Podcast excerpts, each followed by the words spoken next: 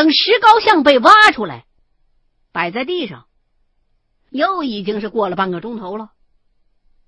秦恒先是围着石膏像转了一圈，想了想，叫我拿手电照好，而他则蹲下身去，开始小心翼翼的，一点点的敲碎石膏像的躯体部分。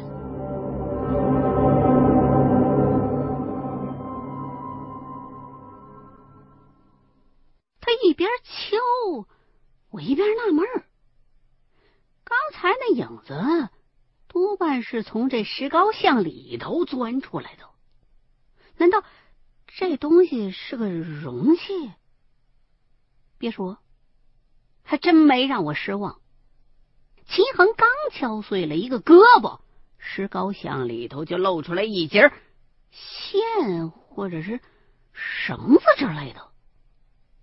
并不粗，即便是有手电照着，也看不太清楚。秦恒先是一愣，然后就加快了速度，大刀阔斧的几下就把石膏像给砸碎了，又清理了一下残片和碎渣，一把把那根东西给拽了出来。秦一恒把这根东西拎起来，上下打量了几眼。然后说了一声“我靠”，我也凑过去看了看，没看出有什么特别的地方来，就是一根有很多节儿跟扣的绳子，看着像是很多根连接起来的样子。拎起来看的话，有几分像是渔网。不过没那么复杂，充其量只是一个吊床的半成品。这什么东西啊？打鱼用的？我就问秦一恒，他只是嗯了一声，叫我收拾一下东西，再用之前挖出来的土干洗一下手。得选那种刚刚被他灌下去的液体给浸湿了的那种潮湿的土，其他的等回了家再说。我只好照做，挑了些还有点水分的土，简单的搓了搓手，搞得手上脏兮兮、黏糊糊的，有点恶心。而秦一恒则在我干洗手的时候整理了一下，把那长杆子重新分解开来。与那个从石膏像里边拽出来的网状的东西一块装进了包里，又把砸碎石膏像的那块石头端端正正的摆在了我们挖出来的那土堆上，这才带着我开车返程。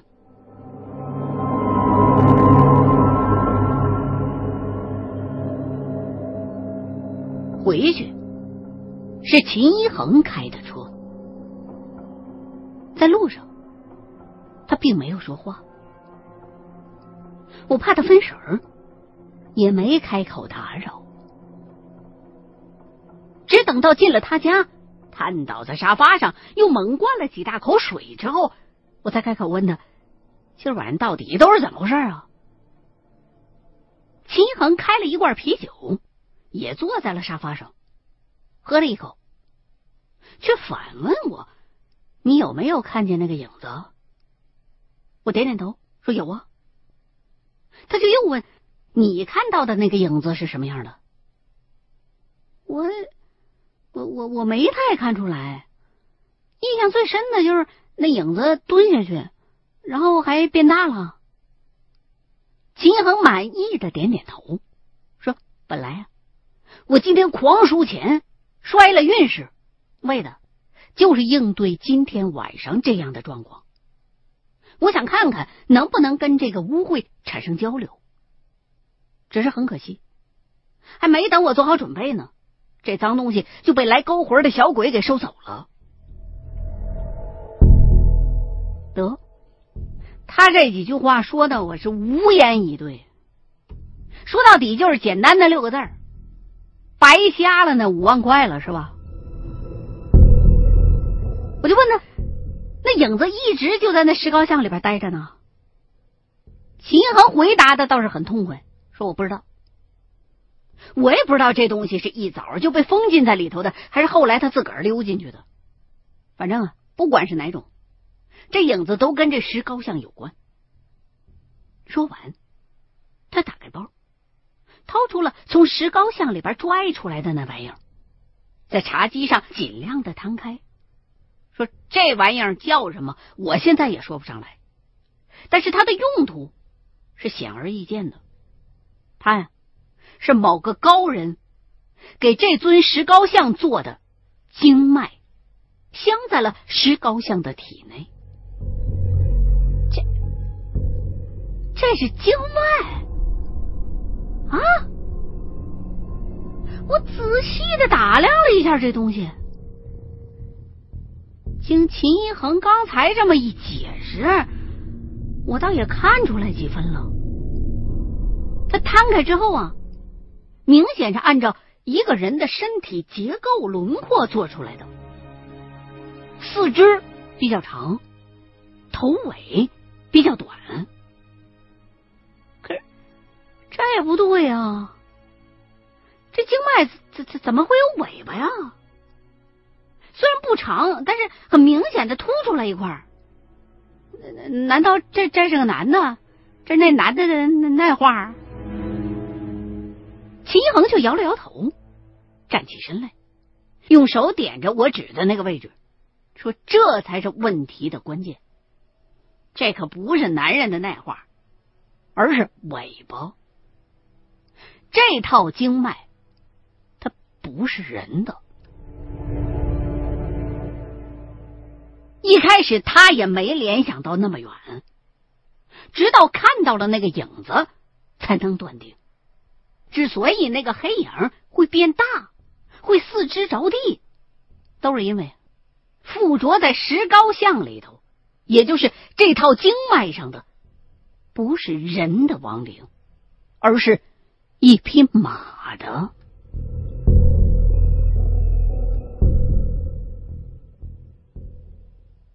我一听，心里头就是一寒。先不管这马的魂魄是怎么会进入元镇的石膏塑像里头，单论这个字儿“马”。这不是万老头家那枚象棋子儿吗？难道说这其中也有什么关联？否则怎么这么凑巧啊？那枚马的象棋子儿到现在还被我收着呢。可就算这中间有什么联系，那万老头当初留那棋子儿，他到底是想表达什么？未卜先知，提醒我们小心这石膏像里头的脏东西啊！秦一恒却并没有表态，他走到衣柜旁，把那棺材板的大衣柜门拉开，指着门内侧上的画像，说：“这画上每个人的姿势，看着不都跟跳舞似的吗？而且还是集体舞，动作都十分的统一。之前我想了很久，一直都觉得，只有把所有大衣柜里的画咱们都看齐全了，才能猜出个大概来。”可是今天，这石膏像的事儿一提醒，我总算是琢磨出了一些端倪了。说完，就把脖子一歪，几乎弯成了一个九十度角，然后让我也照着他那姿势再来看那些画面。他那姿势看着十分搞笑。这一晚上我搞得腰酸背痛的，脖子也好受不到哪儿去。这么一歪，还真有些疼。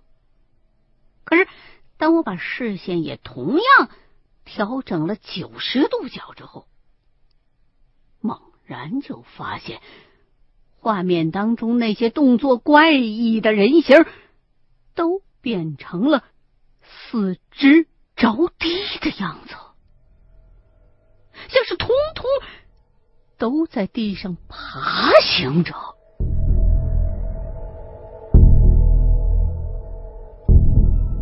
人都不会走路吗？之前我们俩倒真都忽略了这一点，这也是因为这衣柜太笨重，不好摆弄。加上按照一个四肢健全的正常人的思维，他很难往这上头去想的。我心说，难道画上的这些人，他都是残疾人？那这么一大伙残疾人，这爬着是要奔哪儿去啊？有什么重要的事儿，非得这么拼命的赶路啊？想着，我忽然冒出来一个想法：今儿晚上的那个脏东西是马的魂魄被装进了人的塑像里。这么一联系的话，画面上的这些，他根本就不是人。而是人身马魂，所以才四肢着地的。一想到这儿，我赶紧向秦一恒求证。秦一恒郑重的点了点头，说：“你这想法现在虽然看起来很离谱，但是也只有这个推测最合理了。”想必这才可能是万景荣当时给你那枚棋子的原因，而且也非常有可能就是这尊石膏像出现在我们家的原因。说完，他拎起那个经脉网子，用手搓了几下，借着灯光，仔仔细细的又研究了半天。然后告诉我说，这套经脉是使用了很多种东西碾成一股的。我也认不全，但其中一定是包括了马的鬃毛和麻线，没准儿还在最里头填充了马的韧带或者骨髓进去。只不过现在已经不太好分辨了。用这种方式。其实就是给这个脏东西做了个身躯，再用石膏给这个身躯做了一个外壳。恐怕呀，在做成之时，还要举行一个很复杂的祭马血、焚马骨的仪式。这么做的唯一目的，就是使在石膏像内的这个魂魄认为他自个儿还活着，或者。知道自己虽然死了，但是却没死干净。石膏像表面出现的这些尸斑一样的东西，就是明证。这也是为什么他一直没有感觉到石膏像有怨气的原因。收魂的小鬼啊，恐怕已经是恭候多时了，但是始终不能取魂交差，所以在勾魂处。也就是人的胸部的锁骨的位置上，才留下了这些淡红色的色块。这是刺魂失败的时候阴差的钩子留下来的痕迹。这阴间来的收魂的阴差呀，不一定就是电视里边常演的那种牛头马面呐、黑白无常啊。你得是死的这个人啊，够得上一定的级别。也就是要么是大恶之人，要么是大善之人，才配得上牛头马面、黑白无常来索命。那动物之类的，如果要是没有什么修行道行，一般呢都是小鬼来勾魂带走了事。况且这牛头跟马面是不会收牛跟马的魂魄的，而黑白无常呢，则是黑无常不会黑天来取魂。白无常不会白天来取魂，这其中啊还有很多的说法的。秦恒讲完，灌了一口啤酒，看着我，意思是我说完了，你提问吧，有没有没听懂的地方？其实他这番话讲的很清楚了，合着。我们今儿晚上打碎这尊石膏像，倒是成鬼之美了，帮了阴差的一个忙。不过，我还是有一件事没弄明白。这石膏像是元振的模样啊！元振我们俩都见过太多回了，腿脚那利索着呢，他也没瘸，也没像这石膏像里边那马的魂魄一样四肢着地的来回溜达着呀。要这石膏像只是来提醒我们画上的那个问题的话，他用得着费这么大周折吗？直接告诉给我们俩不就结了吗？齐恒啧了一声，说：“这其中肯定是有什么原因的，只是咱们俩现在还不知道而已。这个世界上有一些事儿是人家想说，但是不能说；有一些事儿呢，是他想说，但是不敢说。对方费尽心机，他肯定是有什么顾虑。不过不管如何，从现在来看。”对方的恶意还不是很大，我在脑子里边盘算了一下，说对方没恶意，可是我总觉得我们俩一直在被人玩啊，指不定现在有什么人就躲在哪儿冷眼旁观，看我们俩在这块演小品呢。这么一想，我的脑袋就有些大。得，既然想不明白，干脆也先别想了，转移一下话题。我就问秦一恒：“你刚才顺杆子倒的土里边的那些液体是干什么的？”他一听，嘻嘻一笑，说：“这些都是童子尿啊！一倒进去，就等于是用辟邪之物，逼着污秽不得不从石膏像的天灵盖那块钻出来。”说完，又嘿嘿干笑了两声。小子临走的时候还非要让我用那沾尿的土洗手呢，他娘的笑的真是欠抽。聊到这儿，起码算是弄清了原委了。忙活了一宿，眼瞅着天都快要亮了，我实在是累的不行了，也灌了一罐啤酒，直接就睡在了秦恒他们家。这一觉睡的天昏地暗。等醒过来的时候，都到了吃午饭的时间了。我起床在屋里边转悠了一圈，没看着秦一恒。我估计他是不会做饭啊，出去买午饭吃去了。我呢就打开电脑，一边上网一边等他给我带饭回来。谁知道眼瞅着他中午一点多了，秦一恒还是没回来，我就给他打电话。铃声竟然在屋里头响起来了，啊，合着他根本就没带手机。我一看这样，也甭想着蹭饭了，干脆穿好衣裳，洗了把脸，出门想找一个小饭馆对付几口。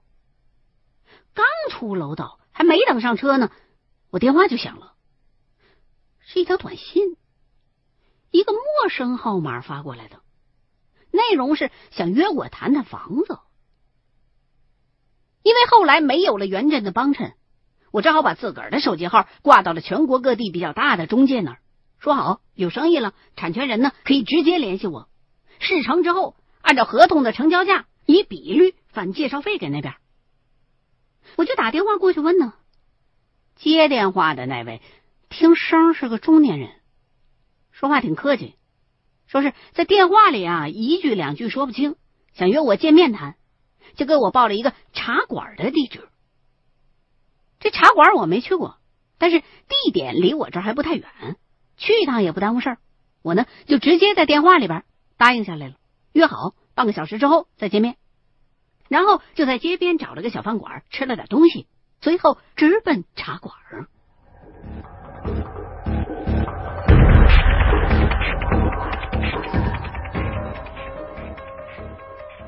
到了茶馆，直接上二楼约好的那个雅间一推开门，里头已经坐了四个，看岁数都不大，三十上下。一见我进来了，全都笑脸相迎的，十分的客气，搞得我还一愣。这不就是谈房子的事儿吗？至于来四位吗？还都是男的。我就有点害怕，这能不能是个圈套啊？就没贸然进屋，而是回身左右扫了两眼走廊里边，过道里边没看着有什么人影。按照我以往的经验，如果这是个坑的话，那等我进去了，关了门，外头肯定会有一个他们的同伙来堵门放风的。现在既然没看着有人影，虽说也保不齐对方是埋伏好了的，但是我至少心里边不至于那么虚，所以琢磨了一下，我还是走了进去。反正这在我的地头上，只要不是害了我的命，我还是有把握找到他们的。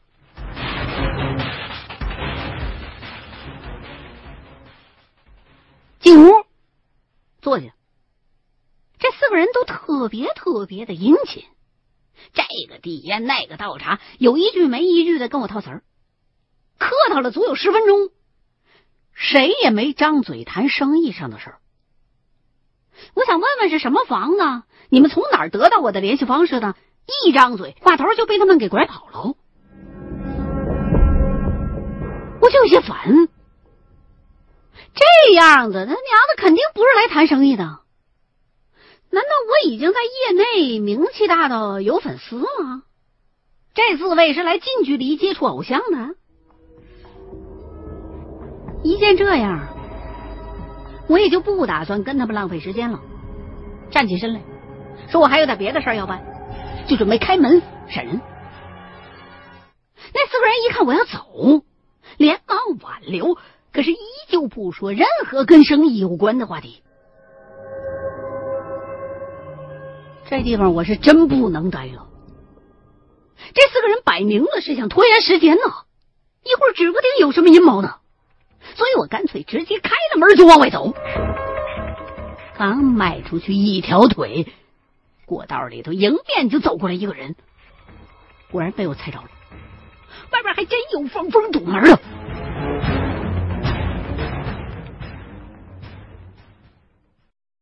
经历了那么多。我除了胆子大了，反应能力也进步了不少，心里边已经做好了殊死搏斗的准备，顺便还计划了一下，一会儿冲出去之后要走什么逃跑路线。没成想，定睛再一看，发现迎面走过来的是个小老头，戴着一顶黑帽子。佝偻着腰，看着特别的不禁打。跟我打过照面之后，居然还笑着点了点头，做了一个请的手势。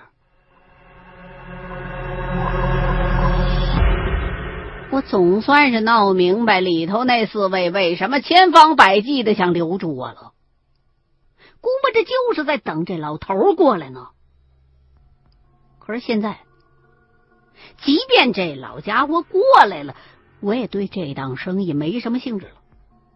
这谱摆的有点大着呀，我又不是缺他这笔钱赚，所以，我冲老头摇摇头，意思是没得谈，连停都没停，直接就往外走。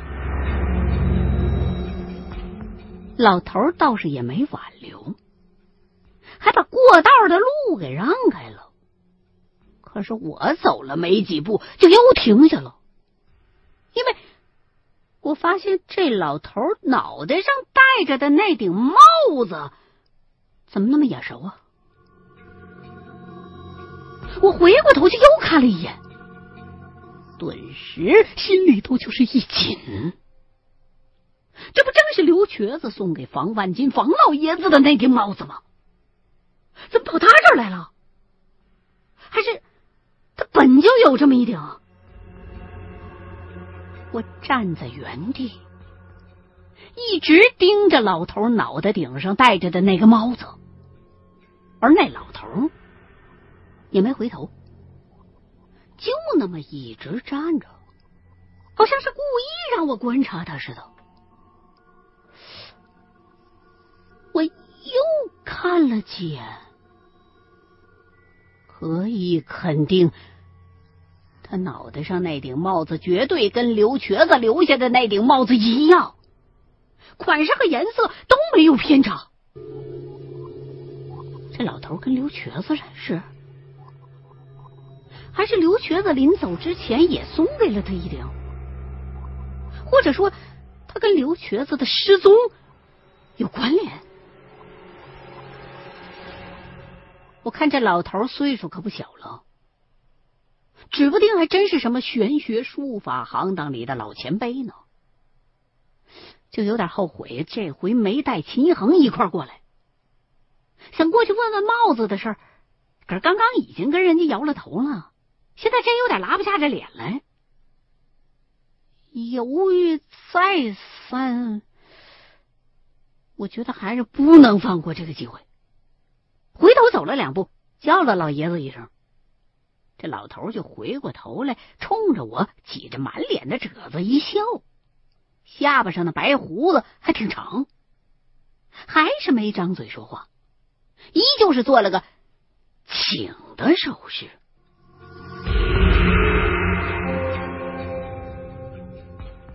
这回我没拒绝，直接冲他点了点头。就重新回到了屋里。屋子里那四位一看我回来了，都挺高兴，赶忙把地方让开，陆续走了出去。等到老爷子也进了屋，就轻轻的把门给带上了。这老头看着弱不禁风的，气场还挺强，弄得我坐在那对面的椅子上，一直莫名其妙的有点小紧张。坐下来之后，老头还是没张嘴，先是慢慢的抿了一口茶，直到把那一小杯茶都喝完，才忽然冒出来一句：“年轻人，你叫什么名字？”